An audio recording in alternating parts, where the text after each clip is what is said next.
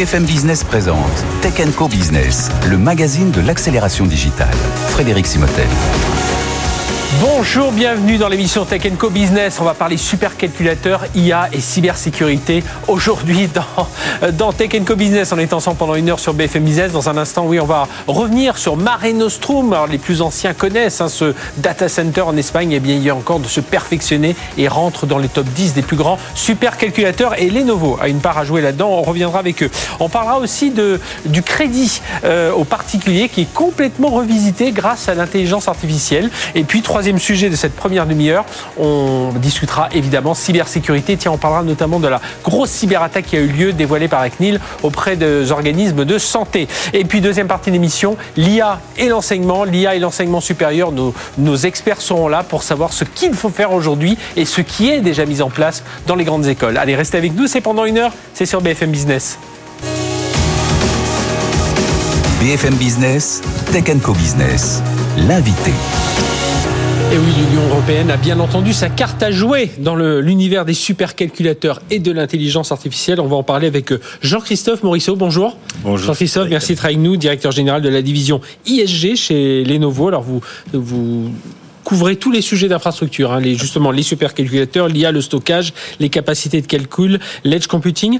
Alors avec vous, on va partir à Barcelone, hein, puisqu'on va parler de ce euh, super data center Marino Strum. Alors qui est, euh, si vous avez l'occasion, voilà, faut, faut, vraiment voir en, photo, en vidéo, ce qu'est ce data center, parce que c'est pas du tout des salles dans des grands, espèces de grands conteneurs, des grands bâtiments. Non, on est dans un site un peu historique euh, à Barcelone. C'est vraiment magnifique. Alors donc c'est un, c'est à l'initiative d'Euro HPC qu'on a passé à la version 5 de ce nouveau supercalculateur européen, la recherche médicale, la recherche climatique, l'ingénierie, les sciences des matériaux, on va en reparler. C'est parmi les 10 sites les plus puissants au monde, 314 pétaflops, si on prend toute sa capacité. 314 pétaflops, c'est 314 milliards de calculs par seconde. Voilà, je vous laisse imaginer. Euh, évidemment, tout le monde est intéressé, les industriels, les scientifiques. On va parler énergie durable aussi. Et Lenovo joue sa carte aussi dans ce, euh, dans cette, euh, dans cette partition. Alors, deux, deux mots, Jean-Christophe, déjà sur l'objectif de Marine Nostrum, qui est un projet européen c'est un projet européen qui est financé par euh, l'Union européenne, par euh, EuroHPC euh, GU, mhm. et qui a pour vocation de doter l'Europe de puissance de calcul pour toute sa communauté scientifique, et donc de permettre de, proposer à, un ensemble de scientifiques de, de, puissance, de puissance de calcul, de puissance de stockage pour tous les, besoins autour, vous l'avez dit, des life science, mhm. de la recherche sur la météorologie, sur le génome, enfin beaucoup de champs d'application. L'idée, c'est de proposer à la demande à une communauté scientifique de la puissance de calcul. Euh, on, a, en France, on a Jean Zay, enfin voilà, il y a comme ça hein, plusieurs initiatives un peu partout. Euh, il y en a en Allemagne. Euh. Absolument, ça, se, ça se répartit un peu partout en Europe. vous avez des, data centers en, Finlande, en Allemagne, le LRZ, en France, quelques-uns. Vous en avez qui sont hébergés au CINES, par exemple, ou Gensi. donc il y a toute une communauté européenne qui s'est organisée pour faire en sorte que l'Europe se dote de ces mhm. outils de calcul pour pouvoir ben, à terme acquérir une forme d'indépendance au niveau de la, capacité. Vis-à-vis des, des, Américains, bien entendu, mais aussi des Asiatiques qui sont très performants dans le domaine, notamment au Japon. On, tend tous vers ce qu'on appelle le calculateur hexaflopique. Oui. Euh, alors ça veut dire quoi ça? On imagine encore plus d'opérations, de milliards d'opérations par seconde. L'exascale, c'est le milliard de milliards d'opérations à la seconde en virgule flottante. Voilà. Donc c'est une mesure de performance et de calcul qui permet justement de dimensionner les environnements euh, et de paralyser les tâches, de pouvoir résoudre des équations extrêmement complexes, mhm. euh, de pouvoir décoder euh, euh, des, du, génome, de l'ADN. et donc en fait, l'idée, c'est qu'à un moment donné, la communauté scientifique a besoin de plus en plus de puissance.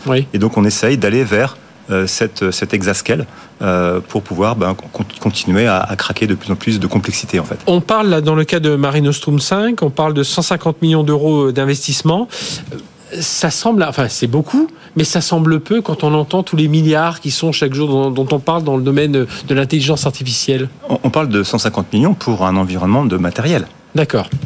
Ensuite, ensuite, vous allez avoir des investissements autour du logiciel, autour de la recherche.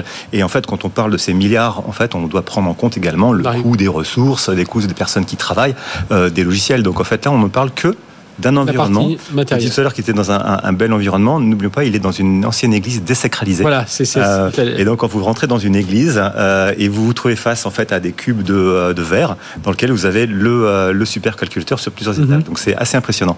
Et alors, que vient faire Lenovo justement dans cette, dans cette aventure? Alors, Lenovo historiquement est un acteur du, du, du HPC, mhm. du, de, la haute performance. ça nous vient de notre histoire avec IBM. On a racheté il y a une quinzaine d'années donc l'activité ah, de d'IBM. Marinostrom 1 était un supercalculateur IBM, mhm. et donc ce sont les mêmes équipes qui aujourd'hui continuent de travailler sur Marinostrom 5. Euh, et donc on a vraiment cette histoire. Elle vient euh, du, euh, du mainframe, du grand système. Mhm. aujourd'hui, quand vous regardez ce qu'est un, un, environnement HPC, ce sont en fait des batteries d'ordinateurs qui doivent tourner à très haute vitesse et donc, on a euh, des problématiques à gérer euh, de performance, mhm. d'architecture interne, d'utilisation de, l'énergie et de dissipation de chaleur. Donc, on est vraiment dans une logique d'un athlète de très haut niveau. On fait du sport de très haut niveau pour pouvoir amener le maximum de performance en prenant en compte tous les éléments externes. Et dans ce domaine de l'informatique, quand on veut, aller, on veut pousser les machines, ça chauffe beaucoup, ça consomme beaucoup. Et donc, en fait, c'est cette expertise qu'on a, qu'on a pu nous développer. Justement, c'est là où vous apportez, parce que c'est vrai que lorsqu'on se voit régulièrement, lorsqu'on parle de, de, euh, de, de Lenovo, euh, vous faites de gros efforts, tous hein, le sont aujourd'hui, hein, tous les, les, grands constructeurs, autour de l'énergie durable, c'est-à-dire l'énergie qui va permettre de faire tourner le, euh, les, les, machines, mais aussi la consommation, la façon dont ces, ces machines vont consommer de l'énergie. Absolument. En fait, vous avez des, des, indicateurs qui sont en fait ce qu'on appelle un, un, PE, alors je ne vais pas mhm. rentrer dans les détails, c'est le, le, le, taux de conversion de l'énergie en on calcule. Euh, un data center classique va avoir un, taux de 1,5, ça veut dire qu'il va, il va utiliser 50% de puissance uniquement pour refroidir et euh, l'énergie qui est perdue. Un data center un, type Mare Nostrum, on va arriver sur des, indices à 1,05, 0,7. Mhm. Donc on va être extrêmement efficace sur l'utilisation et la, perte d'énergie parce qu'on va utiliser des technologies de refroidissement par eau. D'accord. et ça, c'est la grande différence. Et alors, euh, ça veut dire quoi? Alors, si, on, si on rentre un peu dans cette technologie euh, par, eau, c'est euh, c'est l'eau froide qui passe par l'extérieur, qui refroidit. Alors, on ouvre le... Et, je, je, rappelle peut-être quelque chose pour ceux qui connaissent moins cet univers des data centers.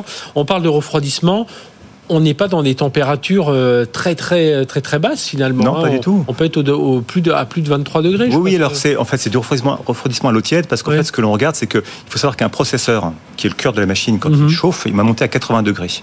Et donc si vous lui amenez de, une température de 40 degrés, vous êtes déjà en train de le refroidir. Euh, donc en fait l'idée de ce système, si on ouvre le capot et qu'on regarde comment les machines sont construites, on va amener en fait un système de radiateur du cuivre qui va mhm. venir sur chaque élément qui va chauffer, que ce soit le processeur, euh, les cartes GPU qui sont celles qu'on utilise de plus en plus pour accélérer les machines, euh, et prendre cette, cette, cette chaleur et l'extraire mhm. à travers un réseau d'eau. Euh, sous pression et cette, cette chaleur qu'on va extraire en allant la chercher vraiment sur les, éléments qui chauffent sur la machine, et eh ben en fait on va les récupérer. On va circuler, on va circuler, circuler comme un système de chauffage central. Mhm.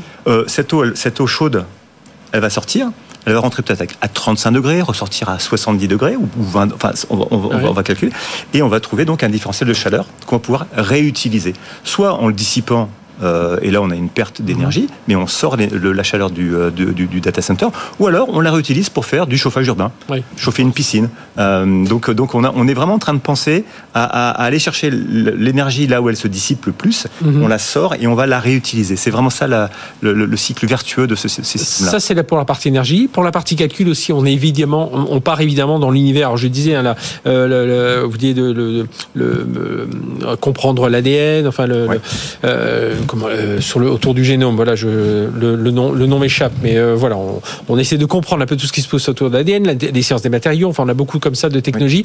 L'IA, évidemment, euh, puisque là, c'est ça devient le, cœur de la bataille aujourd'hui. Et là, ça nous permet, avec ce, ce, ce Nostrum 5, d'avoir cette certaine souveraineté aussi. Alors, l'IA est un sujet très vaste on peut voir l'IA comme en fait un, accélérateur de performance dans ces machines-là. Aujourd'hui, il y a de plus en plus d'IA qui sont embarquées dans les machines pour les rendre beaucoup plus efficaces. Ça, c'est une, partie de l'IA qui est très spécifique. La deuxième partie, c'est qu'aujourd'hui, quand on regarde tout ce qui se passe autour de l'IA dans le monde, mhm. on voit qu'on a besoin d'entraîner des modèles de plus en plus complexes. Ces modèles ont besoin de beaucoup de puissance, de beaucoup d'énergie, Et donc, c'est, cette technologie et cette capacité à, construire des machines très puissantes nous permet de répondre à des besoins qui sont des besoins d'entraînement des algorithmes. D'accord. Euh, et donc, en fait, ça, c'est quelque chose aussi qu'on utilise et qu'on va, qu'on va, qu'on va pouvoir, euh, euh, je dirais, sortir de cette, de, cette compétence HPC mhm. pour aller vers le monde traditionnel et proposer des environnements qui optimisent. Parce que le but, c'est ça, c'est de démocratiser aussi l'usage de ces, de ces Absolument. calculateurs. Hein. On parlait tout à l'heure de la partie exascale. il, y a différentes, il y a différentes philosophies. Et la philosophie de Lenovo est de, d'être le plus standard possible. Et donc d'agréger des briques standards pour faire en sorte qu'on arrive à avoir un système à très haute performance. Mais quand on sort de ces systèmes à très haute performance, on a les mêmes briques pour, pour créer des systèmes qui sont moins euh, moins performants. On n'a pas mhm. besoin de l'exascale partout pour pouvoir répondre à des besoins d'université. On vient juste de, signer un accord avec l'université de Montpellier, par mhm. exemple, qui va être hébergé au CINES pour faire en fait euh, du calcul euh, pour le, les besoins de chercheurs de la communauté scientifique de Montpellier et, après national. Mais on n'est pas obligé d'aller vraiment sur, à chaque fois sur le, 9 secondes 6 au, 100 mètres. Non, c'est pas ça. On se sert de cette compétence pour ensuite proposer cette, expertise euh, au plus grand nombre. Eh bien, merci d'être venu parler de tout ça. Et on, s'oriente déjà en 2028. On parle déjà de Mare Nostrum 8, hein, la version encore plus puissante, donc vers ce calcul hexaflopique. Merci Jean-Christophe. Je vous en prie. D'être venu nous parler de tout ça, directeur général de la division ISG chez Lenovo, euh, Lenovo France qui et Lenovo qui participe justement à cette à cette partition autour de ce supercalculateur basé en Espagne, Mare Nostrum. Merci d'être venu nous en parler. Allez, on part dans un tout, tout autre univers dans un instant, le crédit aux particuliers, mais il y a encore de l'intelligence artificielle, c'est tout de suite. BFM Business partenaire. Tech Co Business, en route vers les grands prix favoris e-commerce. Les grands prix favoris e-commerce qui auront lieu en direct hein, sur euh, BFM Business. Ce sera le 29 février depuis le studio Gabriel avec notre partenaire la FEVAD euh, pour récompenser les meilleurs sites marchands. Et justement, on va parler euh, de cet univers avec vous, Pierre-Marin Campenon. Bonjour.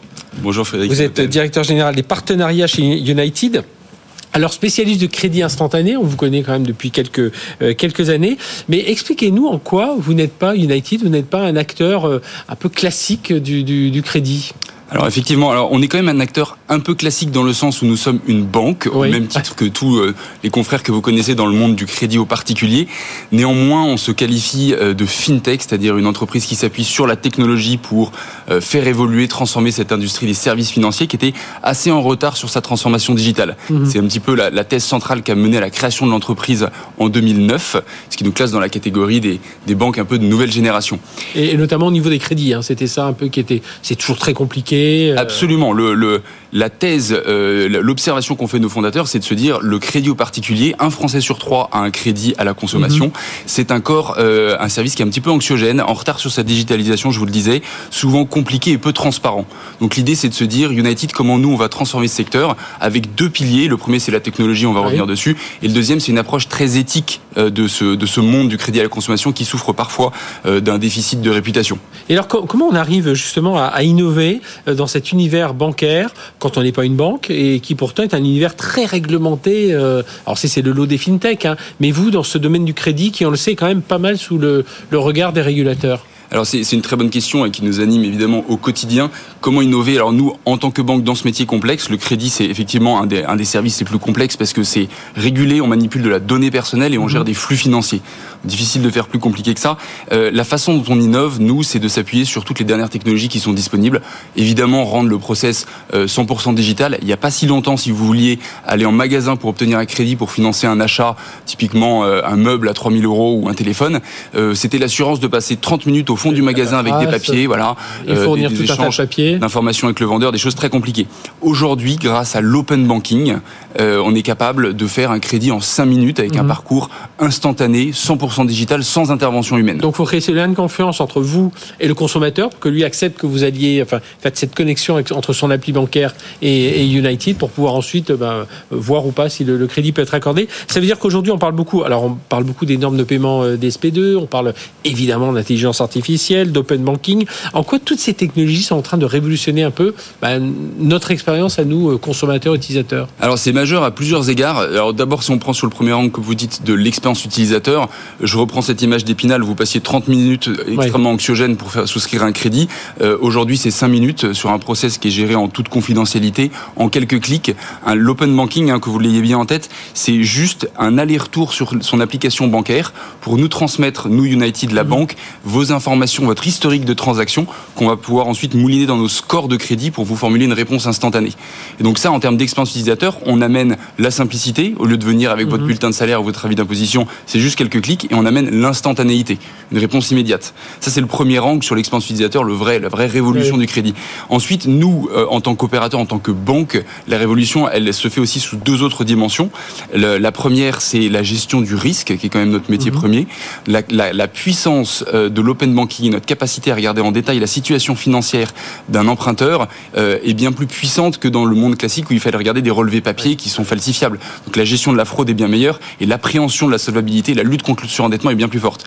Et le dernier angle, c'est évidemment la productivité, nos coûts, la gestion de nos coûts, mhm. le fait qu'on est sur un processus qui est 100% automatique réduit d'une échelle de 1 à 10 nos coûts opérationnels lors de l'octroi d'un crédit. Et vous disiez tout à l'heure, on est dans le crédit au particulier qui, bon, on peut avoir parfois avec certains acteurs d'un côté sulfureux. Justement, comment vous garantissez justement que vous, United, vous travaillez autour de la protection du consommateur? Alors, la première garantie qu'on offre, qui est celle que nos confrères ont aussi, c'est évidemment d'être avant tout un établissement régulé. Mhm. On, est, on est certes une fintech, mais on est avant tout un établissement régulé. On a une licence bancaire. C'est la première chose. Ensuite, euh, notre garantie, elle s'articule autour de la, la simplicité, la transparence de nos offres, des choix forts produits. On ne fait que du crédit régulé. Euh, on ne fait pas de paiement fractionné, on ne fait pas de crédit renouvelable, que du crédit amortissable, le produit le plus simple et compréhensible par les utilisateurs, et la simplicité d'utilisation, des explications claires à toutes les étapes, et la garantie de l'open banking qui est quand même dérivé de la DSP2 que vous citiez. C'est encadré d'un point de vue réglementaire, euh, donc la, façon dont transitent ces données est totalement encadrée. Tout ça est évidemment sous le sceau de, la, du RGPD, donc tout ça fonctionne très bien et, et présente des garanties suffisantes pour nos clients qui l'utilisent à large échelle même en magasin, évidemment. Eh bien, merci d'être venu nous parler de tout ça. Pierre-Marin Campenon, vous êtes directeur général des partenariats euh, chez United. United qu'on retrouvera bien entendu lors de cette soirée des grands prix favoris du e-commerce avec la FEVAD. Ce sera le 29 février sur nos antennes. Notez bien déjà ça dans vos tablettes. Merci d'avoir été avec nous. Allez, on se retrouve dans une toute petite seconde. On va parler euh, cybersécurité avec notre prochain invité. BFM Business, Tech Co Business, l'invité. Notre invité Arthur Bataille, bonjour. Bonjour. Arthur, merci d'être avec nous. Vous êtes PDG, fondateur de NeverHack. Alors NeverHack, peut-être comme ça, ça, ne vous dit rien. Alors NeverHack, on est évidemment dans le domaine de la cybersécurité, hein, des tests d'intrusion, l'expertise technique, le conseil. Donc NeverHack veut être, euh, on va le dire, hein, on va le voir avec vous, un guichet unique pour la cyber. Vous savez que c'est toujours très compliqué pour les entreprises. Et puis, pourquoi on vous connaît euh, sans vous connaître? Parce que si prophétie, ça vous dit quelque chose, bien oui, bien NeverHack, euh, c'est l'ancien nom de prophétie. Il y a d'autres entreprises beaucoup plus anciennes comme Silicon comme ici là, mais on va revenir euh, dessus dans un instant. Avant de parler de vous, euh, Arthur, un mot de cette nouvelle attaque là, qui a défrayé la chronique cette semaine. 33 millions de, Français sont concernés. Alors, on ne sait pas exactement quelles data ont été euh, piratées. A priori, pas de données bancaires, mais quand même numéro de sécurité sociale, état civil et tout ça auprès de d'entreprises, d'organismes et d'entreprises qui, qui sont autour des, mutuelles santé, des organismes de tiers. Qu'est-ce que ça nous apprend ça pour vous? Qu'est-ce que alors à nouveau, c'est un phishing, hein, c'est un, un hameçonnage auprès d'un d'un professionnel et puis comme ça ils ont pu rentrer. Mais voilà, qu'est-ce que ça vous inspire comme réflexion? Déjà qu'on est dans une situation de crise euh, permanente mhm. euh, et que globalement c'est très difficile euh, de rendre complètement imperméables les entreprises, quel que soit le niveau que l'on va mettre en place en termes d'infrastructures, de services, de solutions et que finalement, il va falloir être très vigilant à l'avenir, que les entreprises ont ce devoir de, de déployer des communications pour informer les usagers, Là, aujourd'hui, la CNIC est en train de faire des enquêtes. On n'a pas encore toutes les informations mhm. sur le niveau euh, de l'attaque et le niveau d'information qu'ils peuvent avoir. Mais ce qu'on sait, c'est que ça va permettre des rebonds. C'est-à-dire que toutes les informations récoltées vont permettre d'autres arnaques qui vont mhm. venir. Oui, si on recoupe avec d'autres fichiers qui un jour ont été récupérés, voilà, ça, au bout du compte, on peut peut-être avoir presque une personnalité euh, numérique complète. Exactement. Et de toute façon, on est avec des personnes qui euh, ont un objectif économique. Et donc, mhm. elles vont utiliser et elles vont prendre le temps d'utiliser ces informations qu'elles ont pu récolter. et donc, effectivement, effectivement, le sujet sur les données de santé euh, n'est pas encore évoqué et je pense qu'il ne le sera pas parce qu'il n'y a pas pour l'instant mhm. d'intrusion dans le domaine. Mais par contre, des utilisations pour des sujets bancaires, des utilisations donc justement à destination de usurpation d'identité. Euh, c'est euh, des sujets qui vont arriver dans le futur et là, c'est massif puisque euh, c'est on parle de 33 millions de. Ah bah c'est nous tous, hein, on va dire. Voilà, c'est quelques mots. Euh, donc vous et, et, vous un peu, eh ben, on rejoint un peu l'ADN de Neverac. Hein, vous avez, vous avez on, on, en parle là. Je disais, c'est un, une jeune entreprise mais de 40 ans déjà. Si on prend un peu tous les rachats successifs, le parcours de, de Neverac, c'est quoi l'ADN de Neverac aujourd'hui? C'est un accompagnement global, euh, pas simplement sur le fait de déployer et d'intégrer des solutions, c'est notre métier, mais également l'accompagnement dans la formation, l'entraînement. Euh, notre sujet, c'est de créer les, euh, les personnes, les soldats dans les entreprises qui vont être capables de les protéger d'un point de vue technique, mhm. de donner des ressources, hein, de les aider, de les accompagner, mais également de former les équipes de nos clients. Et pas simplement pour les grands comptes qui sont déjà préparés depuis un certain moment, mais également euh, et tout ça. Les, les, oui, exactement, mais également euh, bah, des entreprises de taille intermédiaire, des grosses PME euh, et de plus en plus même des TPE qui bah, voient aussi une menace. je, je, lisais dans une interview, vous avez dit on, on doit être, alors je sais plus si c'est vous qui l'avez dit, on doit être le, le Cap Gemini de la cyber. Voilà, c'est un peu ça, c'est un peu le, multi, à la fois un guichet unique, mais derrière de multi-métiers, de, de multi, multiples fonctions dans le domaine cyber. J'adore dire qu'on ne fait pas de la cyber pour de la cyber. Donc, on a toujours quelque chose, un métier qui est sous-jacent. Et donc, si on comprend pas ce métier, on a beaucoup de difficultés à mettre euh, la sécurité en place. Nous, notre métier, c'est de trouver des barrières pour ralentir les attaquants et en tout cas contenir mmh. euh, finalement ces menaces. Si on ne comprend pas le sous-jacent, donc par exemple dans le domaine de l'embarqué, sur le domaine de l'automobile, des transports aériens, même du spatial, qu'on ne comprend pas comment fonctionnent les technologies, on ne peut pas trouver les bons protocoles de sécurité pour, euh, pour prémunir bah, des vols de données, mmh. euh, des vols d'informations industrielles. Et notre métier, c'est ça, c'est de trouver l'adéquation entre le besoin final d'un utilisateur qui a envie d'accéder à un service et comment faire pour sécuriser ce service et que ce soit bien l'utilisateur qu'on a voulu qui rentre dans le service. Et là, donc, nouvelle étape dans la, la, la vie de NeverHack, euh, c'est le rachat d'Expertline. Donc là, on est, là, on est plus dans le conseil, c'est ça? Conseil, intégration euh, de solutions de sécurité, euh, notamment sur les parties réseau infrastructure, mais surtout un SOC, une tour de contrôle, un mhm. Security Operations Center, qui permet bah, pour des clients ETI, grand, grosses PME, de les aider à superviser les menaces et à avoir une vision sur toutes les incidents de sécurité qu'il pourrait y avoir sur leur système. Ce qui est quelque chose de nouveau, parce mhm. qu'on le faisait pour des grands comptes, mais en, les accompagnant par l'expertise. Là, euh, euh, Expertline le fait directement pour ses clients euh, dans une offre structurée que l'on réalise dans nos locaux. Ça veut dire qu'aujourd'hui, NeverHack, vous retrouvez à qui Pour bien vous situer sur le marché, face à qui vous êtes quand vous répondez aux appels d'offres? Oh, globalement, on va trouver euh, des e-tracing, des Advance, euh, des mhm. Allemandes. Euh, je suis en train de citer tous mes concurrents et, et, néanmoins amis. On va trouver même des Capgemini, des Atos, qui sont aussi des, partenaires de Loite, puisqu'on a une une structure d'offre qui est très complète. Donc on a aussi bien du conseil strat cyber euh, sur des sujets de gouvernance, de risque de conformité, où on fait même des exercices. Que, des choses très opérationnelles. Très techniques. Et, c'est là où je disais tout à l'heure, notre souci, et ça, enfin, ça, continue à être le cas, c'est vrai que quand on regarde l'offre cyber française, on a, euh, des, on a quelques appliances, on a beaucoup de, de, de logiciels, euh, bon, on a évidemment du conseil de l'intégration, et pour les plus petites entreprises, voire même pour certaines ETI, c'est un peu compliqué d'avoir ce, ce guichet unique de la personne qui veut dire, attendez, on va mettre à plat, on va faire le et puis on va regarder un peu tout ça. Et vous, c'est vraiment là où, enfin, c'est là où vous voulez vous engouffrer avec Neverac Oui. où vous êtes déjà positionné d'ailleurs. On est positionné et on va, on va accélérer sur ce domaine. On est en train de monter une marketplace en ligne qui va permettre de faciliter euh, pour des plus petites entreprises l'accès à des informations sur le domaine de la cybersécurité et l'achat de nos services. Euh, parce qu'aujourd'hui, la profondeur de marché, elle est là. Et, mhm. euh, et même pour les grands groupes, c'est rassurant de se dire que leurs tiers, leurs sous-traitants, ceux avec qui ils travaillent, ah, je pense c'est là sont sécurisés. La, la preuve, hein, si on revient sur l'attaque le, là, sur Viamédis et Almeris, c'est parti d'un professionnel qui était euh, peut-être un médecin dans, son, dans son cabinet tout au loin. Donc on voit le, le, besoin de vraiment gérer, enfin pouvoir surveiller son, tout son écosystème. on peut vivre aujourd'hui, Neverac, à un niveau. Est-ce que vous allez booster au niveau international C'est l'idée aussi, j'imagine on, est, euh, on est en train d'avancer de, euh, sur cette thématique-là. On est déjà implanté au Canada, euh, où on a plus de 35 personnes qui, qui, travaillent déjà. On a ouvert Singapour en septembre, avec une 5 personnes qui sont déjà en activité. on a des activités en Belgique, notamment grâce à un partenariat qu'on a développé mhm. avec Naval Group dans le domaine du cyberentraînement, dans le domaine maritime. et l'objectif est d'accélérer, et donc bah, on espère pouvoir aussi bah, travailler beaucoup plus en Europe, notamment en Europe du Nord, où j'espère pouvoir vous annoncer une bonne prochainement. Ah ben on espère, ce sera l'occasion de vous revoir ici. Est-ce que ça veut dire aussi que pour Neverac, il faut cibler, vous parliez avec Naval Group, de cibler quelques domaines très précis, euh, bah là avec Naval Group dans, dans l'univers maritime de défense, mais... Je pense que tous les domaines sont intéressants et nous, ce qui nous, anime, c'est la passion finalement technologique de trouver euh, des points d'ancrage euh, avec des complexités techniques. Euh, après, c'est vrai qu'on essaye de cibler ce que l'on sait bien faire parce qu'on a le contact avec nos clients. le contact avec nos clients dans le domaine bancaire, mais également dans le domaine industriel défense, d'où on vient hein, il y a 40 ans. C'était nos premiers marchés. Mhm. Qu'est-ce qui est en train de changer pour vous dans le secteur cyber aujourd'hui? Bon, il y a davantage d'attaques, du coup, il faut davantage se protéger, mais pour vous, voilà, en 2-3 ans, et quand même, ça a quand même pas mal évolué. Qu'est-ce qui change aujourd'hui?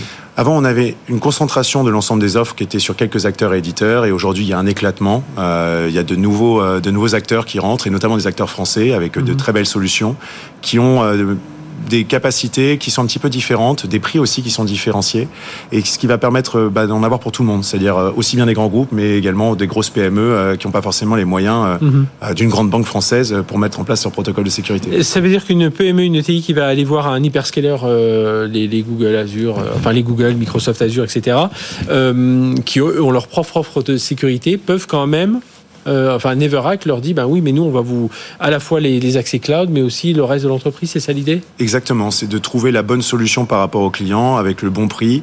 Et la cyber avant c'était juste une question de peur. Maintenant ça mhm. devient un critère de compétitivité parce que c'est vos clients qui veulent être rassurés sur le fait que vous avez le bon niveau de cybersécurité. Et donc c'est ça l'accompagnement qu'on propose et compétitivité. je reprends la racine du mot, compétence aussi. Euh, là, c'est le gros. Vous êtes combien de personnes aujourd'hui chez Neverac On est plus de 700 euh, sur le territoire français. Et le recrutement, vous arrivez, enfin, on y arrive. Comme tout le monde, c'est un peu compliqué. C'est compliqué, euh, mais c'est ça qui est passionnant, c'est que si on se on se limitait à que trouver des experts sur le marché, c'est compliqué. On les forme, on les entraîne, euh, on les intègre dans les équipes, on met en place des plans carrière. C'est ça aussi notre métier. Et d'ailleurs, la nouvelle acquisition nous permet d'avoir de nouveaux parcours carrière en interne euh, et de porter. Avec plus dans le conseil, on le rappelle, Expert Line. Hein. Exactement, et donc de porter bah, sur ces activités SOC des, des, formations, des entraînements qui vont leur permettre de progresser à de jeunes ingénieurs, même sortis d'école.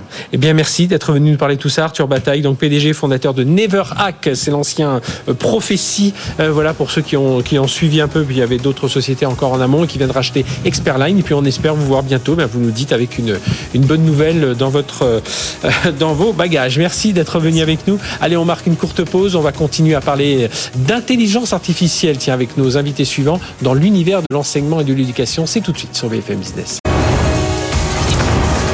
BFM Business présente Tech Co Business, le magazine de l'accélération digitale. Frédéric Simotel. Allez, on est reparti pour notre débat l'IA dans l'éducation et surtout dans l'enseignement supérieur. On va en parler avec nos invités euh, tout de suite. Nicolas Glady, directeur général Télécom Paris. Bonjour. Bonjour. Nicolas, merci d'être avec nous. À vos côtés, Alain Goudet, directeur général adjoint en charge du numérique de Neoma Business School. Bonjour. Bonjour, Frédéric. Euh, Alain.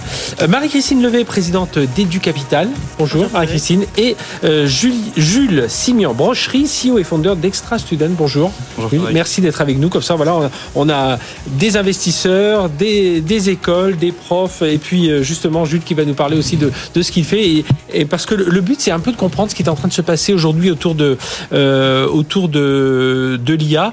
Euh, je démarre avec, avec vous, Nicolas. Qu'est-ce qu'il faut connaître aujourd'hui pour se former à l'IA Parce qu'on a l'impression que... Alors, L'IA, évidemment, vous en parlez comme dans toutes les écoles depuis une quarantaine d'années. Là, tout s'est quand même accéléré avec cette IA générative, mais on a l'impression que, pareil, les méthodes d'apprentissage doivent être revues. Alors voilà, quand bon, je dis pas, pas, panique à bord, parce que je connais votre côté euh, euh, maîtrise de tout ça, mais voilà, tout d'un coup, il y a des choses, il euh, faut presque tous les six mois revoir un peu comment ça se passe? Alors l'IA, j'ai envie de dire, c'est la discipline parfaite de l'ingénieur, hein, puisque on va des mathématiques, les statistiques, l'algorithmique passant par toutes les technologies euh, d'informatique qu'on peut imaginer, euh, de programmation, jusqu'à l'application que ça peut avoir dans le monde réel d'un point de vue euh, éthique, d'un point de vue social, d'un point de vue économique. Donc c'est une vraie discipline de l'ingénieur. Et aujourd'hui, pour bien comprendre comment fonctionne l'IA, il faut pouvoir maîtriser à la fois les compétences mathématiques, les compétences technologiques et aussi l'impact que ça a sur la société. Donc voilà, donc on a un peu ce, tout ce dont, la façon dont tout ça est défini. aujourd'hui, IA éducation, c'est un enjeu majeur, hein, Alain?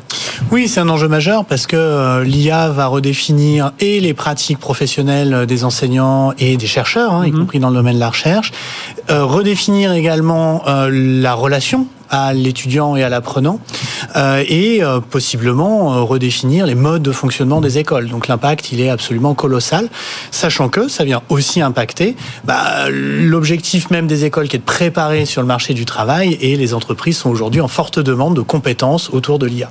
Parce que finalement, Nicolas, auparavant, même si vous faites beaucoup de formations continues aussi, mais auparavant, les élèves Télécom Paris, par exemple, ben voilà, ils passaient par l'école, ils continuent à se voir dans les alumni, etc. Mais aujourd'hui, c'est presque, bah, presque, il va falloir garder ce lien tout au long de leur carrière. Hein, alors, vous parlez de formation continue, moi je préfère parler de formation tout au long de la vie parce que précisément, c'est vrai. Euh, alors, d'un point de vue fondamental, quand on voit ce qui sort aujourd'hui sur les LLM, ça n'a pas tellement changé par rapport à ce qu'il y avait il y a 10 ou même parfois 20 ans. Il y a des papiers qui ressortent qui sont d'un point de mhm. vue, euh, on va dire, concept euh, sont les mêmes. Par contre, la, technologie, elle a énormément évolué. Elle a été démocratisée. Euh, complètement mass market hein, mhm. aujourd'hui, avec le cloud, avec tout ce qui est la possibilité de calcul très très puissante aussi dans le cloud. Et donc, cette capacité à s'emparer des technologies et l'impact la manière dont ça peut s'insérer dans les organisations et dans les entreprises et les, et les usages, hein, c'est vraiment ça mhm. aujourd'hui qui est, qui est, la clé. Euh, bah ça, bien sûr, a évolué énormément. Et, donc, et, Marie-Christine, vous, c'est ce que vous voyez passer euh, tous les jours euh, avec Edu Capital. Vous, vous accompagnez. C'est combien aujourd'hui en portefeuille? Du capital, c'est 150 millions. Voilà, donc à apporter à tout l'univers de la tech. Et, aujourd'hui, voilà, on voit beaucoup. Euh, je crois que c'est le projet MIA Seconde. Alors là, on, descend, on est un peu plus dans le, côté collège-lycée. Mais racontez-nous un peu et comment l'IA vient. Euh, Alors c'est clair que l'IA vient vraiment révolutionner le, monde de l'éducation. Alors je pense beaucoup par la rapidité d'adoption. Mhm. On parle de l'IA générative. C'est vrai qu'il a fallu 10 ans pour Internet pour atteindre 100 millions d'utilisateurs. On a atteint 100 millions d'utilisateurs avec ChatGPT en deux mois. Après, l'IA existait avant l'IA générative et, mhm. ça a commencé par euh, l'algorithmie, c'est ce que vous dites. Hein. Donc, euh, effectivement, Evidence B qui a créé MIA Seconde, c'est le projet euh, dont notre actuel Premier ministre s'est emparé. On a beaucoup parlé hein, dans les, sur les ondes qui était ce projet MIA Seconde pour tous les élèves de seconde. C'était un projet pour accompagner les décrocheurs sur les maths et le français. Et c'est quoi? Ce sont des parcours d'apprentissage personnalisés qui s'adaptent à la manière dont chaque, chaque enfant apprend et qui permettent donc de, bah, de motiver euh, les élèves et de les aider aussi à résoudre les difficultés d'apprentissage. Et c'est des parcours qui sont faits, c'est du travail qui est fait entre data scientists, chercheurs en neurosciences, mhm. pour vraiment créer ces parcours à, grand, à grande échelle. Et alors, vous allez me dire, c'est ce que faisait le professeur particulier. Quand il avait avant deux élèves dans sa classe, bah, il donnait euh, deux exercices différents à chaque élève. Sauf que grâce aux data, on peut le faire sur des classes de 40. Et là, ça va être euh, développé en France sur tous les élèves de seconde à partir de en février 200 000 euh, élèves et à partir de la rentrée sur les 800 000 élèves de seconde. L'adaptive learning, voilà, si je prends un peu le, terme euh, anglo-saxon avec ce projet MIA, MIA euh, seconde. Justement, Jules Simon Brocherie, vous, c'est cette idée, hein, l'IA, ça va, ça va permettre de personnaliser un peu la connaissance. Est-ce que c'est ce que vous faites un peu avec Extra bah, Nous, ce qu'on voit aujourd'hui sur notre communauté de lycéens et d'étudiants, c'est qu'on a de plus en plus de jeunes qui utilisent ChatGPT pour trouver des réponses à leurs questions, mid-journée pour générer des images lorsqu'ils ont besoin d'images pour leurs exposés. Euh, et que voilà, quand certains s'expriment sur notre réseau, parce qu'on a un, forum de discussion dans lequel nos élèves s'expriment, échangent et euh, attendent des réponses de la part de la communauté. je le rappelle. Pour ouais, exactement, Extra Student, euh, qui est donc un réseau social de lycéens et d'étudiants. sur notre forum de discussion, certains jeunes qui vont exprimer des besoins et qui vont exprimer voilà des, des, manques sur certains sujets vont parfois avoir du mal à s'exprimer et avoir du mal à transmettre en fait le besoin à l'élève qui serait le plus apte à répondre. Et donc l'IA va permettre d'abord de filtrer, je pense, et de personnaliser ce besoin-là et d'en formuler une question qui serait mhm. davantage compréhensible par la communauté et qui donc recevrait plus de réponses. D'abord probablement euh, par euh, un chatbot, un bot qui serait euh, bah, forcément le premier à répondre et ensuite mhm. toujours via la communauté qui elle est toujours présente et, le, but, euh, Alain et, Nicolas, c'est vraiment que l'IA soit, euh, qu'on apprenne aux élèves à, vivre avec l'IA, quoi, tout simplement. Comme à une époque on a appris à vivre avec le numérique, euh, c'est ça l'idée. Ça va pas remplacer, mais voir comment, bah, justement, parfois ça peut accélérer, faire accélérer les choses. Alors exactement, à vivre et surtout à utiliser. Nous on a un credo très net au niveau de Neoma, c'est dire apprenons à nos étudiants à utiliser intelligemment l'intelligence artificielle. Et évidemment, c'est cette partie partie intelligemment qui est complexe. Parce qu'aujourd'hui, quand on interroge euh, des, des, étudiants, hein, euh, tu le disais, 100% déclarent utiliser euh, ChatGPT. Alors, il faut rentrer un peu dans le détail. 100% utilisent le modèle, le modèle GPT 3.5, qui est la version gratuite. Et puis, il faut voir le prompt qu'on fait. Est-ce qu'ils font un prompt tout bête Exactement. l'histoire de Victor Hugo après, ou est-ce qu'ils vont chercher des... Dans, dans le cadre d'une recherche-action, moi, je me suis rendu compte qu'une fois qu'on les autorise en leur disant, bah voilà, vous pouvez utiliser les outils d'IA génératif que vous voulez, en fait, seulement 40% ont le réflexe d'aller mobiliser ce type d'outils. Et une fois qu'on regarde le bon usage, on tombe à 5%. Mhm. Donc en fait, il y a un enjeu absolument colossal de formation à l'utilisation intelligente et pertinente mhm. de ce type de technologie. Et nous, on a fait le choix finalement très tôt de former l'ensemble de notre communauté. Donc 10 000 étudiants aujourd'hui ont accès à un cours qu'on a créé spécifiquement autour des IA génératives, pas uniquement de ChatGPT. Hein, il y a énormément d'outils, énormément de modèles, et euh, ils peuvent s'entraîner à cet usage-là. On a près de 45% de nos étudiants qui ont démarré le cours, et on en a déjà plus de 500 qui ont finalement aujourd'hui un niveau minimum de compétences et de maîtrise de ce type de technologie. Nicolas Je suis bien sûr tout à fait d'accord. Hein. Je rajouterais que par rapport à, l'analogie que vous avez faite avec euh, la révolution numérique précédente, là on est vraiment dans du cognitif. Là, auparavant c'était de l'automatisation de tâches basiques, j'ai envie de dire, hein, du calcul simple. Aujourd'hui c'est vraiment presque de l'intelligence artificielle, hein, comme son nom mais donc la manière dont on pense. Ce qui veut dire que l'esprit critique est beaucoup plus important qu'auparavant, et surtout que maintenant on se rend compte qu'avec les biais, avec euh, les, phénomènes d'hallucination mhm. de l'IA, euh, il faut absolument que nos étudiants, les usagers de demain, soient capables de, comprendre les limites de ce qu'ils font et l'impact que ça peut avoir sur leur propre réflexion. Et donc cet esprit critique, pour que ça soit vraiment au service de l'humain, vraiment au service des organisations, surtout quand on va parler de IA et santé, IA et environnement et IA mhm. et impact sociétal de manière générale, c'est particulièrement important et, et euh, nos professeurs, hein, dès le début, pratiquement dès la première semaine, en fait, euh, faisaient travailler les élèves avec ChatGPT pour pouvoir euh, avoir un esprit critique par rapport aux résultats qu'ils ah obtenaient. D'ailleurs, j'avais vu une interview hein, il y a quelques, quelques mois de Sylvie Retailleau dans Le Parisien qui le disait elle-même. Elle disait laissez-les, euh, de toute façon, le jour où ils font, passent leur examen, de toute façon, là, ils n'auront pas de ChatGPT, mais laissez-les sinon euh, s'alimenter de tout ça, essayer de comprendre. Euh, Jules Simon Brochery, c'est ce que vous voyez d'ailleurs sur, sur, le site. Voilà, les gens testent, testent, et puis finalement, peu à peu, là, euh, bah, quand on, est, on a l'esprit pas trop, pas trop mal fait, on réussit à comprendre un peu quel avantage on va en tirer.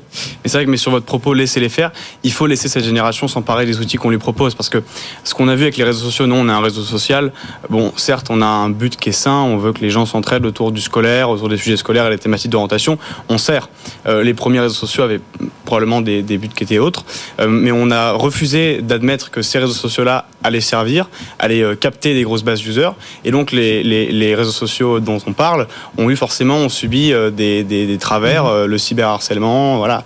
Aujourd'hui, l'IA arrive, comme les réseaux sociaux sont arrivés il y a 10-15 ans, il faut leur apprendre à, à s'y acclimater et à les utiliser pour qu'il n'y ait pas de travers justement avec ces outils-là et que dès le jour 1, ils sachent les utiliser. Et puis il y a les profs hein, aussi, euh, En plus, vous suivez une start-up, et c'est pas par hasard que je vous pose la question, qui s'appelle Knowledge, hein, c'est ça pour. Euh, mais les, profs doivent aussi se, se, révolutionner. Et je crois que ça prend plutôt bien. Hein, on, craint toujours que les profs soient une position très défensive, mais dans le domaine, oui, oui, ça globalement, voilà, bon, il y aura toujours, on va toujours trouver quelques récalcitrants, mais globalement, euh, ils ont tous compris l'avantage. Les profs utilisent, hein, les profs utilisent l'IA, et il y a plein d'outils aujourd'hui qui se développent sur le marché, qui sont des outils pour les professeurs, pour leur permettre, euh, voilà, grâce à l'IA génératif, de euh, développer du, contenu. Et donc nous, on a un des derniers investissements du Capital, c'est une société qui s'appelle Knowledge.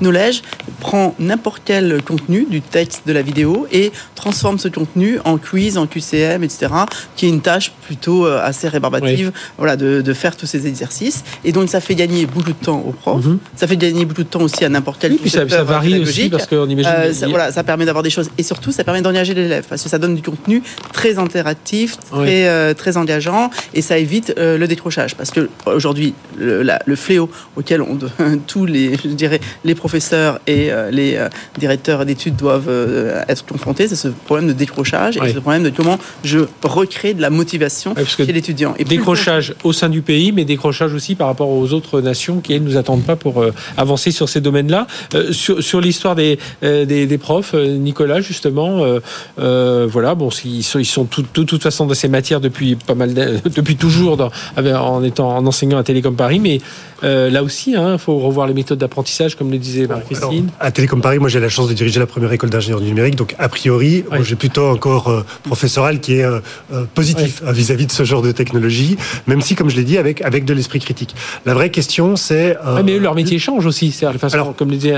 en fait, leur métier d'enseignement, oui, bien sûr, mais comme à chaque révolution technologique, ce qui va vraiment être très très impactant, c'est l'usage des élèves, en fait. Qu'est-ce qu'on leur permet de faire, sous quelles conditions Moi, je pense que euh, c'est très important que euh, c'est comme le, c'est comme une calculatrice. C'est très bien de savoir utiliser une calculatrice, mhm.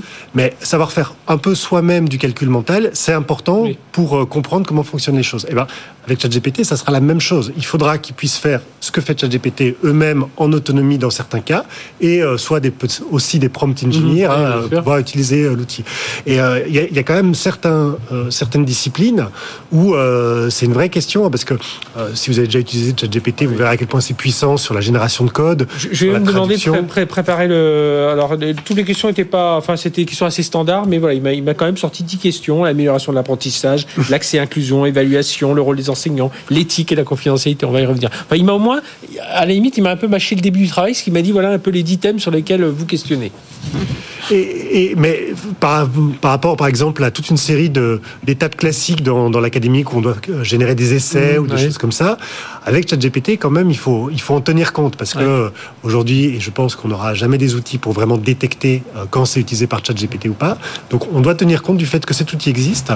Euh, et, moi, je pense que euh, le rôle d'une école comme la nôtre, c'est vraiment d'accompagner ces usages, mais à nouveau dans le sens de quelque chose qui soit au service de l'humain et de son environnement par rapport à notre raison d'être. Et donc, on est en train de mettre en place une charte de l'usage de l'IA à l'école, que ça soit dans les enseignements, que ça soit aussi dans le côté administratif comme n'importe quelle organisation, hein, et aussi dans la manière dont les, les élèves peuvent s'en emparer, parce qu'il y a un risque aussi par rapport à ça que je souligne souvent, c'est que euh, si on n'accompagne pas les élèves dans la prise en main de l'outil, le risque c'est qu'on ait des élèves à deux vitesses, ceux qui utilisent la version payante maximale mmh. de l'outil et ceux qui utilisent une version gratuite et donc ils ne seront pas au même mhm. niveau.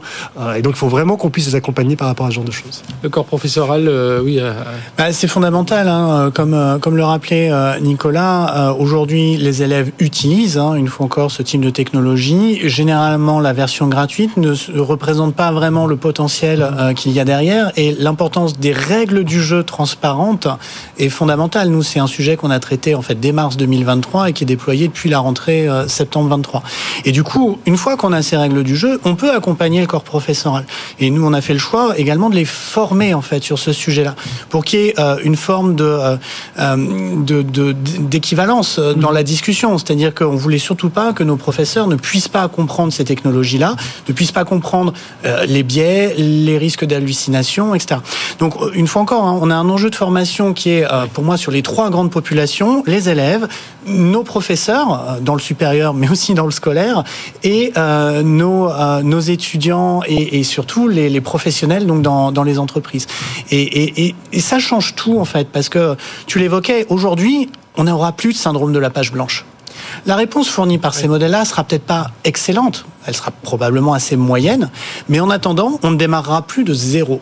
Et pour autant, je rejoins Nicolas, c'est pas parce qu'on a des outils qui nous permettent d'éviter le syndrome de la page blanche qu'il faut pas nécessairement se confronter délibérément à la page blanche, parce que c'est très structurant d'un point de vue cognitif. ça nous fait travailler un peu plus. Justement, Julien Simon Bauchery, euh, finalement, là, avec l'IA, on, découvre vraiment l'apprentissage, euh, on va apprendre avec la machine. Auparavant, la machine était, reste un outil, évidemment, notre cerveau doit, mais euh, là, il y a quand même plus d'échanges, hein, plus d'interactions avec, la machine Entre machine et humain entre machine et humain. Bah, avec, avec cette IA qui a, parce que parfois on dialogue vraiment, on a l'impression de parler avec quelqu'un. Hein.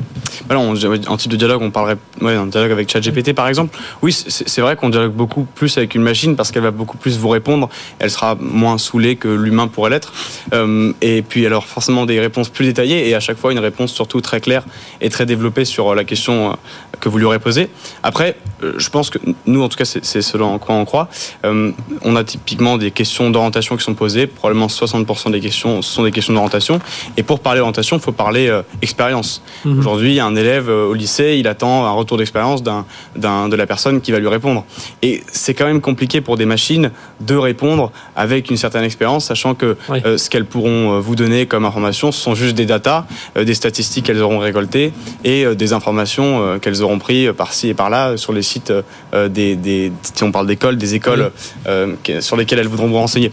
Donc on croit quand même toujours que l'humain euh, regorge de, de, d'infos et, de, et d'expériences là-dessus qui sera toujours plus valorisant, plus valorisable que, que la réponse simple d'une IA sur des thématiques. Mais on aura toujours cette ah, Mais alors, on, voit des choses, ça, ça évolue quand même très très vite parce que le début de l'intelligence artificielle générative, c'était le chatbot. Mais là, maintenant, on voit arriver des, des tuteurs des tuteurs, tuteur virtuels. Et euh, moi, j'ai vu des choses dans l'apprentissage des langues. Alors ça, ça, ça, ça c'est pas vrai pour tout, hein, mais dans mhm. l'apprentissage des langues, on est très mauvais euh, dans, en France hein, sur l'apprentissage des langues. Vous pouvez vraiment converser avec une IA qui vous pose des questions, qui vous corrige sur vos fautes grammaticales, qui vous corrige sur vos, oui, ce qui existait, mais bon, euh, de, prononciation. Et c'est assez bluffant. Et on voit même des choses arriver où l'avatar n'est plus voilà un avatar du marché, mais c'est l'avatar, c'est le prof. Et euh, là, il y a, des, il y a vraiment des, sociétés qui travaillent même sur le, voilà, comment on peut euh, recréer le mouvement de, des lèvres mhm. pour euh, vraiment avoir le sentiment d'avoir son propre prof. Et il y a aux États-Unis une, expérience assez intéressante où finalement on sait très bien qu'il y a des profs qui captivent des élèves et des profs qui les captivent beaucoup moins. Et donc là, il y a un prof qui maintenant se démultiplie et qui devient un avatar pour faire du tutoring euh, à la maison, etc. Alors bien sûr, ça ne remplace pas le vrai prof quand on a des problèmes de compréhension, parce que ça sera toujours là pour développer euh, l'esprit critique, pour résoudre vraiment les, gros problèmes de compréhension et expliquer. Mais là, on voit des choses quand même assez bluffantes avec mhm. ces, ces, tuteurs virtuels euh, à base d'IA. Et euh, cette partie euh, euh, éthique aussi, j'imagine, vous avez beaucoup insisté là-dessus, Nicolas, sur la raison d'être, Télécom Paris, mais comme les autres écoles, j'imagine, qu'elles soient de, commerce ou, ou, ou l'université ou d'ingénieurs. oui, c'est important aussi de créer, enfin de rappeler à ces jeunes élèves qui seront les ingénieurs, les dirigeants de demain, que voilà, il y a, il y a des choses à respecter. C'est même le sujet le plus important aujourd'hui. Euh, il y a euh, l'AI Act qui est euh, sorti euh, il y a quelques jours nous rappelle à quel point encadrer les usages est très très important. Moi, je, je, suis un fervent défenseur de la liberté pour la recherche et pour le développement et pour la réflexion. Maintenant, on va arriver à un, point où les usages qu'on décrit sont des usages qui touchent de très très près à l'humain. Mhm. liés à santé, liés à éducation. C'est vraiment les disciplines qui sont humaines par excellence. Et donc, les billets que pourrait avoir le tuteur dont on parle, c'est très important qu'il soit bien encadré, qu'il soit euh, contrôlé, hein, même, il ne faut pas avoir peur des mots. Et donc, euh, la partie éthique, usage, pour moi, c'est vraiment ça qui va faire la différence. Parce que l'exemple qu'on prend souvent, hein, c'est euh, si vous demandez qui a créé le premier, le premier avion à un, un, un LLM, à ChatGPT, il va vous donner une réponse américaine mais il y a une réponse qui est française. Et euh, on voit en fait ce genre de biais culturel énormément dans la manière dont euh, ChatGPT va réagir par rapport à certains sujets un peu sensibles, mhm. on va dire raciaux ou ethniques, des choses comme ça, qui seraient une, une, façon de réagir complètement différente dans un modèle républicain à la française ou à l'européenne. Donc quand on arrive à ce point-là d'importance et d'impact que ça peut avoir sur la société, euh, la recherche aussi est très importante. Hein, J'aimerais euh, souligner tout ce qu'on fait avec l'Institut Polytechnique de Paris et HEC sur High Paris, où justement, c'est la manière dont l'IA et la data impactent la société et le business. et donc, à la fois pour, dans une logique de développement de, de ces technologies, de développement économique, mhm. mais aussi quelque chose qui soit respectueux de nos valeurs euh, françaises et européennes. Et, et puis, euh, euh, évidemment, ça pousse, enfin, cette IA, va pousser aussi dans le domaine, parce que ça m'a fait, quand vous parliez de, de l'X, ça pousse aussi vers toutes les nouvelles technologies qui vont arriver derrière, le quantique et tout ça. Enfin voilà, ça va nous. Alors, moi, c'est quelque chose sur lequel j'alerte très souvent nos, nos grands dirigeants, hein, c'est qu'aujourd'hui, tout le monde est un peu en train de vouloir rattraper à toute vitesse les grands, les grands LLM de type ChatGPT. Je dis attention, bien sûr que nous devons avoir des solutions technologiques là-dessus, mais ne pas essayer systématiquement de gagner la dernière guerre, plutôt gagner la guerre suivante. Et moi, j'ai la conviction que la guerre suivante, ce sera celle de l'informatique quantique et, et, des communications quantiques. Donc effectivement, il faut investir massivement pour que dans 10, 15 ans, nous soyons prêts et ne nous soyons plus dans la même situation qu'aujourd'hui où en fait on s'est fait dépasser par les Américains sur les, les LLM. 1h20 de discours de Gabriel Attal et pas une seule fois le mot numérique ni le mot intelligence artificielle prononcé. Alors c'est vrai qu'on était en plein dans le, conflit avec les agriculteurs, mais quand même, ça nous a fait tous réfléchir. Alain, sur cette histoire d'éthique, euh, éthique, innovation, il faut, c'est un point crucial. Hein. Bah, c'est fondamental. Hein. De toute façon, on est dans un monde en, profonde transformation. C'est un monde qui possiblement est d'ailleurs assez anxiogène aussi pour les, jeunes générations. Et euh, nous, on, souhaite former des managers éclairés sur ces sujets-là. Et euh, quand on parle d'IA, on peut pas faire abstraction des aspects effectivement euh, d'hallucination, de biais, de stéréotypes qui sont inhérents sur ces euh, sur ces modèles. Euh, on ne peut pas faire abstraction des enjeux de développement durable. Hein. Ces technologies-là consomment de l'énergie, mais je suis absolument convaincu qu'elles sont à la fois source d'une partie du problème, mais aussi des réponses qu'on peut mmh. créer avec avec ces technologies-là. Et aujourd'hui, je crois que le rôle des acteurs de l'enseignement supérieur, c'est effectivement d'amener l'ensemble des, des jeunes à prendre conscience de, de ce que, ce que permettent réellement ces technologies-là, mmh. de les placer au bon endroit, c'est-à-dire que c'est pas un truc euh, magique qui va résoudre tous les problèmes, euh, et euh, de garder euh, finalement une vision assez critique euh, de ces enjeux. Euh, moi, je voudrais insister quand même sur un sujet, c'est que Nicolas le rappelait, c'est que ok, le, le, le futur c'est le quantique, mais en fait aujourd'hui, il faudrait quand même qu'on avance un peu plus vite sur les sujets d'IA et de LLM. on a les actions autour de Mistral mmh. qui, qui, qui a permis de rattraper assez rapidement en proposant un équivalent à peu près du modèle 3.5 euh, d'OpenAI.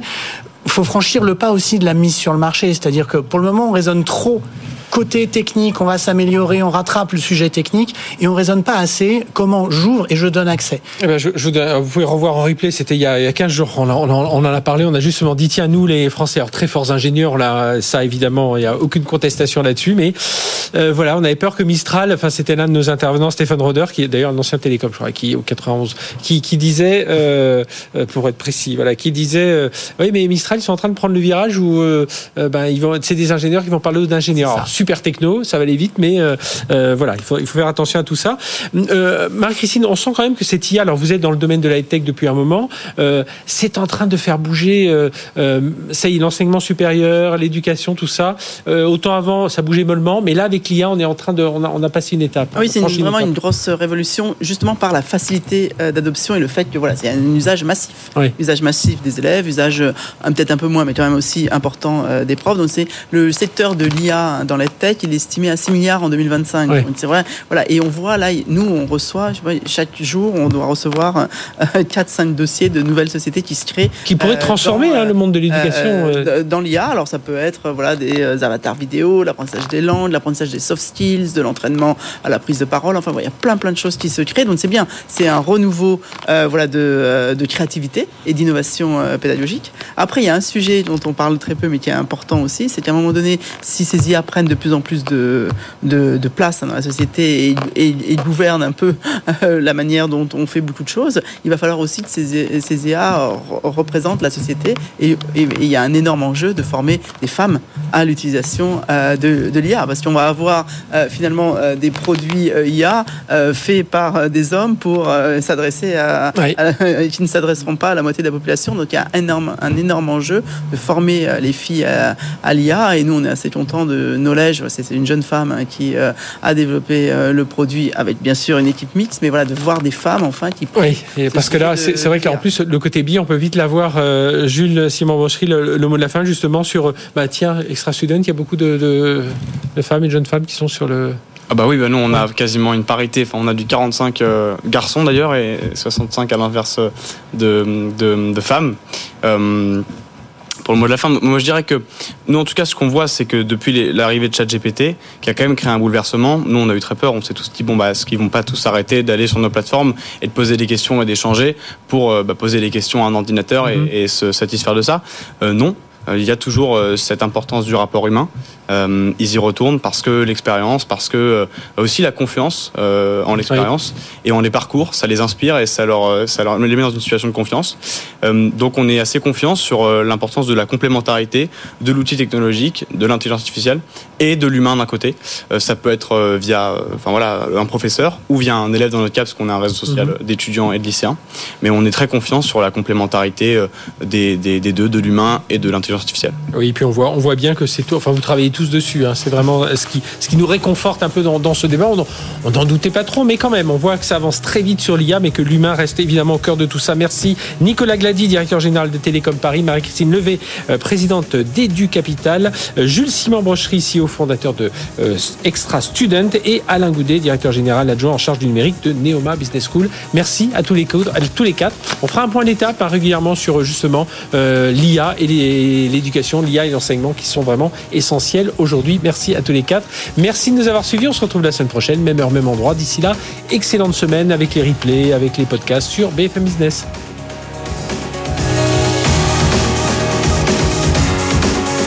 Tech Co Business sur BFM Business.